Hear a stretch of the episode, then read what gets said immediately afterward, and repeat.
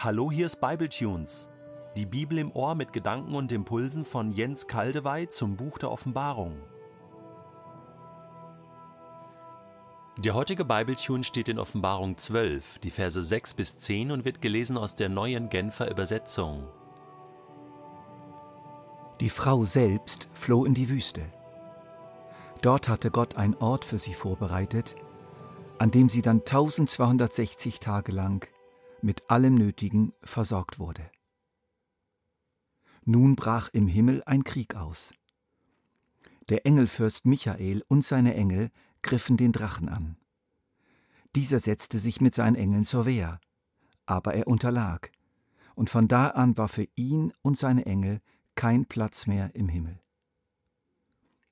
Der große Drache, jene Schlange der Urzeit, die auch Teufel oder Satan genannt wird, und die ganze Menschheit verführt, wurde auf die Erde geworfen, und zusammen mit dem Drachen wurden auch seine Engel hinuntergeworfen. Daraufhin hörte ich eine mächtige Stimme im Himmel rufen Jetzt ist der Sieg errungen. Gott hat seine Macht unter Beweis gestellt. Die Herrschaft gehört ihm. Von jetzt an regiert der, den er als König eingesetzt hat, Christus.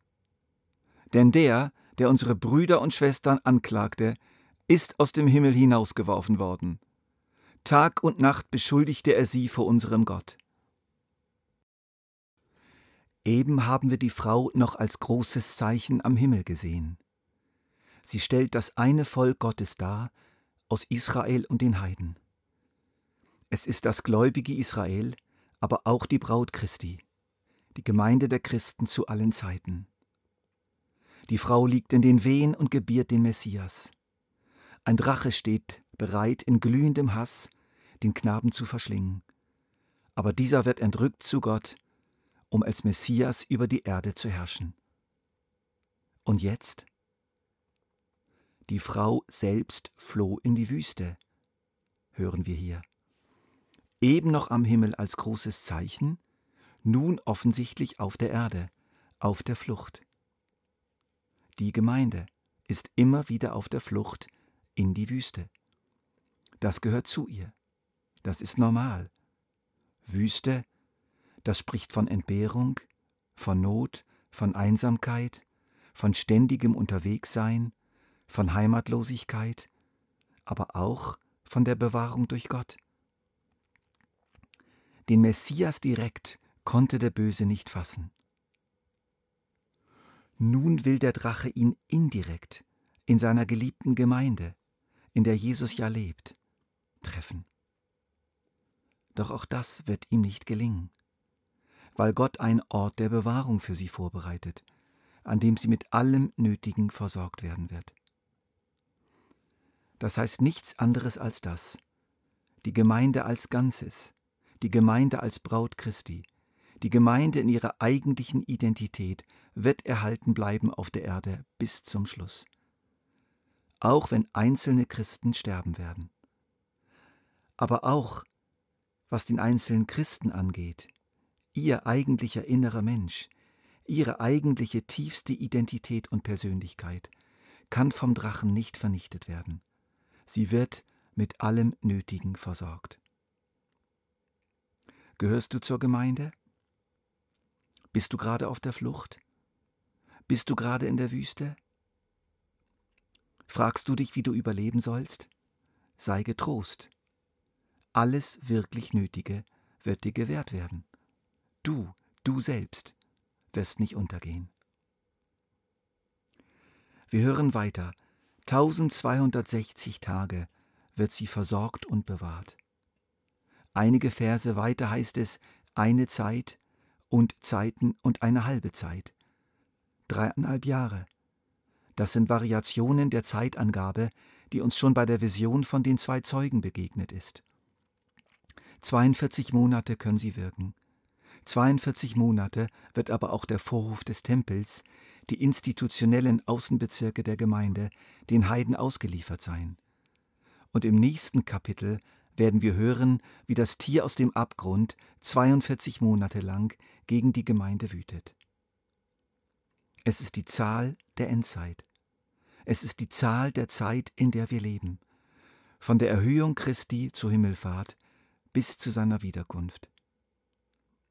Die verschiedenen Variationen der einen und derselben Zeit sollen unter anderem verdeutlichen, dass diese Zeit exakt abgemessen ist. Es ist eine feste Zeit, eine überschaubare Zeit, eine Zeit mit einem Anfang und einem Ende, eine im Kalender Gottes fixierte Zeit. Und diese Zahl hat in der Bibel eine Geschichte, die zeigt, dass sie symbolisch verstanden werden sollte.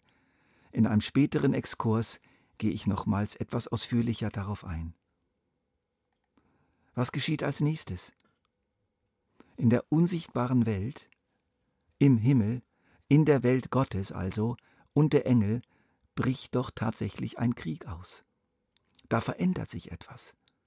Durch den Tod Christi, durch seine Erhöhung, sind offenbar in jener Welt Voraussetzungen geschaffen worden, die es nun möglich machen, Satan aus jener Welt herauszuwerfen und seine Wirksamkeit auf die Erde zu beschränken. Die Erde wird sein Gefängnis.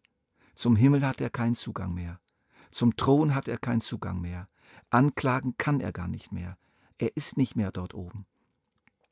Ich sah den Satan vom Himmel fallen wie einen Blitz. So hat Jesus das einmal prophetisch beschrieben.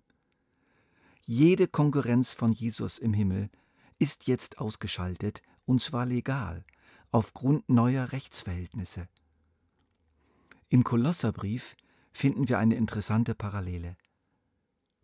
Den Schuldschein, der auf unseren Namen ausgestellt war und dessen Inhalt uns anklagte, weil wir die Forderungen des Gesetzes nicht erfüllt hatten, hat er für nicht mehr gültig erklärt.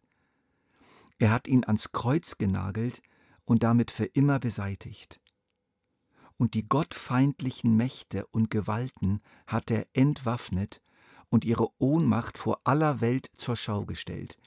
Durch Christus hat er einen triumphalen Sieg über sie errungen. Der Kolosserbrief beschreibt das, was wir hier auch in der Offenbarung lesen. Satan hat keinen Platz mehr im Himmel. Eindrückliche Worte sind das. Von da an war für ihn und seine Engel kein Platz mehr im Himmel. Eine fundamentale Veränderung der unsichtbaren Machtverhältnisse im Hintergrund der Weltgeschichte hat stattgefunden. Und so hört dann Johannes auch diese mächtige Stimme im Himmel rufen, Jetzt ist der Sieg errungen. Gott hat seine Macht unter Beweis gestellt, die Herrschaft gehört ihm. Liebe Bibletunes-Hörer, hier erbitte ich eure erhöhte Aufmerksamkeit. Dieses Wort müssen wir nun wirklich ganz ernst nehmen. Es ist so eine der Schlüsselaussagen der Offenbarung, die auch hier und jetzt gilt. Jetzt ist der Sieg errungen. Gott hat seine Macht unter Beweis gestellt. Die Herrschaft gehört ihm.